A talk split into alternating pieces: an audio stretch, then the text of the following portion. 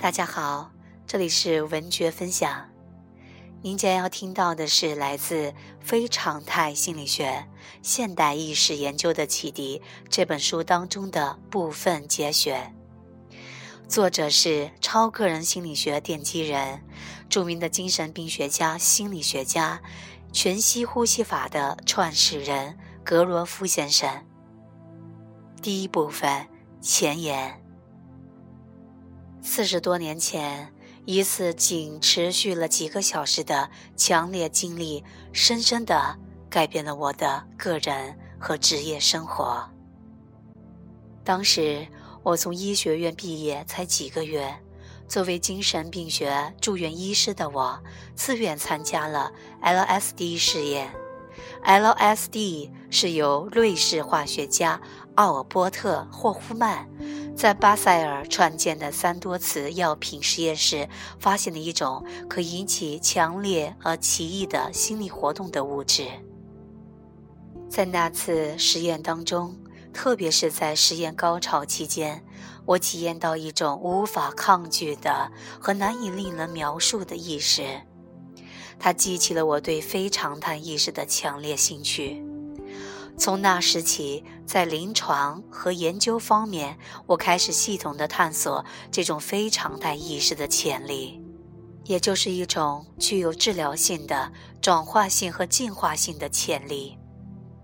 对我而言，致力于意识研究的这四十年间，已经成为一种非同寻常的自我探寻的历程。在这四十年间里，我花了几乎一半的时间从事置换疗法，首先是在捷克斯洛伐克的布拉格精神病学研究所，然后是在美国马里兰州的巴尔的摩精神病学研究中心。从1975年起，我开始从事全息呼吸法的研究。这是由我和我的妻子克里斯蒂娜发展起来的一种心理治疗和自我探寻的方法。这些年来，我们帮助了许多人度过了精神心理危机。克里斯蒂娜和我将这种精神心理危机称之为“精神应急状态”。上述的这三种研究的共同性在于，它们都包含了非常态的意识。我称之为全息意识状态。在置换疗法当中，使用能改变心智的物质可以引发这些状态，如迷幻剂烈性麻醉药 （LSD）、塞洛西宾、麦斯卡林和色胺或安非他明的衍生物。在全息呼吸法的快速呼吸当中。以及唤起性音乐及释放能量的身体活动的共同作用下，意识发生改变。在精神应激状态中，全息意识会自然而然地发生，但是在日常生活当中，我们经常不知道它的起因。我参加过许多与非常态意识有关的训练，我也参加过世界各民族文化的宗教仪式，接触过北美、墨西哥和南美的萨满，并和许多人类学家交流过看法。我还广泛接触了各种精神训练派别，包括静修、禅宗以及瓦尔吉内纳佛教、印度教瑜伽、密教。和天主教本笃会的代表。我关注较多的另一个领域是死亡学，这是一门研究濒死体验以及死亡的心理和精神层面的新学科。二十世纪六十年代末至七十年代初，我参加了一个大型研究项目。旨在研究置换疗法对癌症濒死患者的效果。我还有幸结识了这个领域的杰出人物，其中有心理学家、超个人心理学家、意识研究的先驱，以及创造了能导致非常态意识经验疗法的一些治疗家。我一开始接触非常态意识时，无论是从理智上还是从感情上，都碰到了巨大的困难和挑战。在早年对迷幻麻醉剂的实验和临床研究当中，我每天都被那些由我的医学和精神病学知识所不能解释的经验和观察结果所冲击。事实上，我面对着在我成长的科学世界观背景中被认为是不可能发生的事情，然而这些不可能的事情却一直在发生着。当我克服了最初的概念冲击和对我自身心智健康的怀疑之后，我开始认识到，问题可能不在于我的观察能力以及判断上，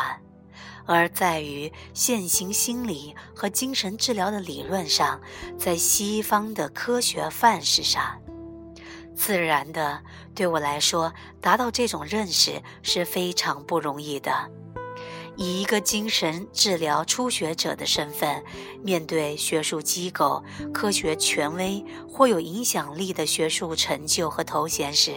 我不得不与恐惧做斗争。这些年来，在数以千计的个案和个人经验的强化下，我对有关意识和人类精神的学术理论的不合理性的怀疑，渐渐变得更加确定。非常态意识研究所得的资料，对传统心理学、精神病学、精神治疗学和其他学科的科学范式提出了尖锐的挑战。本书尝试以系统和可读的方式指出那些需要修正的学科领域，然后对修正的方向和实质提出了建议。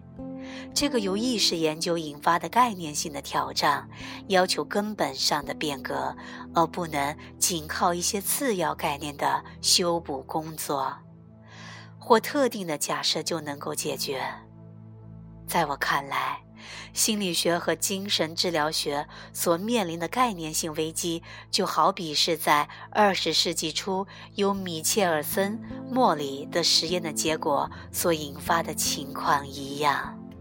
本书第一章对非常态意识和他们在人们的宗教仪式、精神和人类文化生活当中所扮演的角色，以及他们对西方科学世界观所提出的挑战，做了一般性的介绍。本章最后总结了某些必须进行概念性改变的领域，并简略提出了一些相关的建议。这些在本书以下的章节都会有详细的探讨。本书第二章阐述了这些领域的第一个方面：意识的本质和本源，以及人类精神的维度。意识研究的观察结果破除了当前科学的神秘。意识是物质的并发现象，是大脑神经生理过程的产物。研究观察表明，意识是存在的基本属性。根据许多新发现，我们可以知道，人类意识是宇宙意识的一部分，并且参与宇宙意识的活动。而这种宇宙意识渗透到了所有的存在中。传统的精神病院学派治疗的和心理学同样使用了一种精神模型，但是它仅局限于生物学出生后的经历以及弗洛伊德派的个人潜意识。如果要解释全息呼吸法当中发生的所有现象，我们对人类精神维度的理解就必须大范围的扩大。本书所列出的关于精神的新概念，概括了两个其他领域：围产期和超个人领域，包括祖先的、种族的和集体的种系记忆、因果轮回和原型动力。之后，本书会谈到这种对精神更深入的理解被应用在各种情感和心身失调的治疗中。这些失调并没有器质性基础。为解释这个现象，传统的精神病学使用了一个模型，这个模型局限于婴儿期、儿童期和成人期的出生后创伤上。而新的看法则表明，这些疾病来源于更深层次的围场期和超个人领域，它们对于新生疾病的形成具有重要的影响。这种对人类精神维度的新理解，导致了许多重要的结果，其中最重要的就是。认识到被现代精神病学视为病理的，而且使用抑制性药物进行治疗的许多心理状态，实际上是灵性应急状态，即心理精神危机。实际上，它们具有疗愈和转化的潜力。本书用专门一章讨论这些心理状态的本质，引发这些状态的环境、状态出现的方式以及一些新的治疗方法。接下来的一章探讨了对人类精神进行新的研究的实践意义。他讨论了当经验性的自我探索到达围产期和超个人的层次时，采用全息状态疗法的原理以及治疗机制。这一章有专门一部分讨论了全息呼吸疗法的理论与实践，并且指出在这种经验疗法中的新的原理是如何体现和被应用的。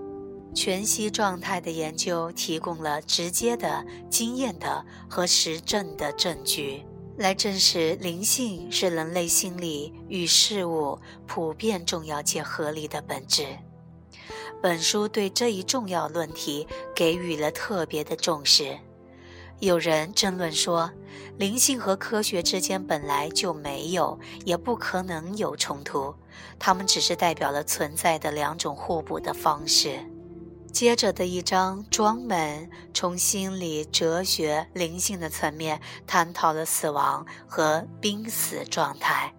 死亡的心理学意义、濒死体验、死后是否还存在意识、是否有因果报应、有关死亡的古代书籍和面对死亡的心理准备与经验训练，同时也引用了一些研究报告。这些研究报告详细的对癌症晚期病人做致幻剂治疗的研究进行了描述和讨论。来自全息状态研究的最具有深远意义的见解被概括在《宇宙游戏》一章当中，其中涉及以下的一些问题，如现实的本质。宇宙创造的规则以及与人类的关系，创造的动力，阻碍真实身份的禁忌，以及善与恶的问题。使人兴奋的是，这些出现在全息状态的人类存在的基本问题的研究结果。与 Aldous Huxley 描述的永久性哲学与新范式科学中的革命性发现都有着惊人的相似。本书最后一章讨论了这些研究结果对理解当今全球危机、意识研究以及超个人心理学提出的缓解危机的方式和意义。它揭示了。恶意攻击和无限贪婪的心理精神根源，这两种力量随着激进的科技进步，已经成为我们这个星球上人类生存的严重威胁。全息意识状态的研究不仅提供了对这些人类精神上的危险因素的一个新的理解。而且提供了对抗和改变他们的有效方式。从四十年来对全息状态的密集而系统的研究中，我得出了一个结论：我们未来唯一真正的希望是人类的内在转变和将意识提高到一个更高的水平。对那些正准备或已经开始进入内心世界的人而言，我想这本书将会对他们有所帮助。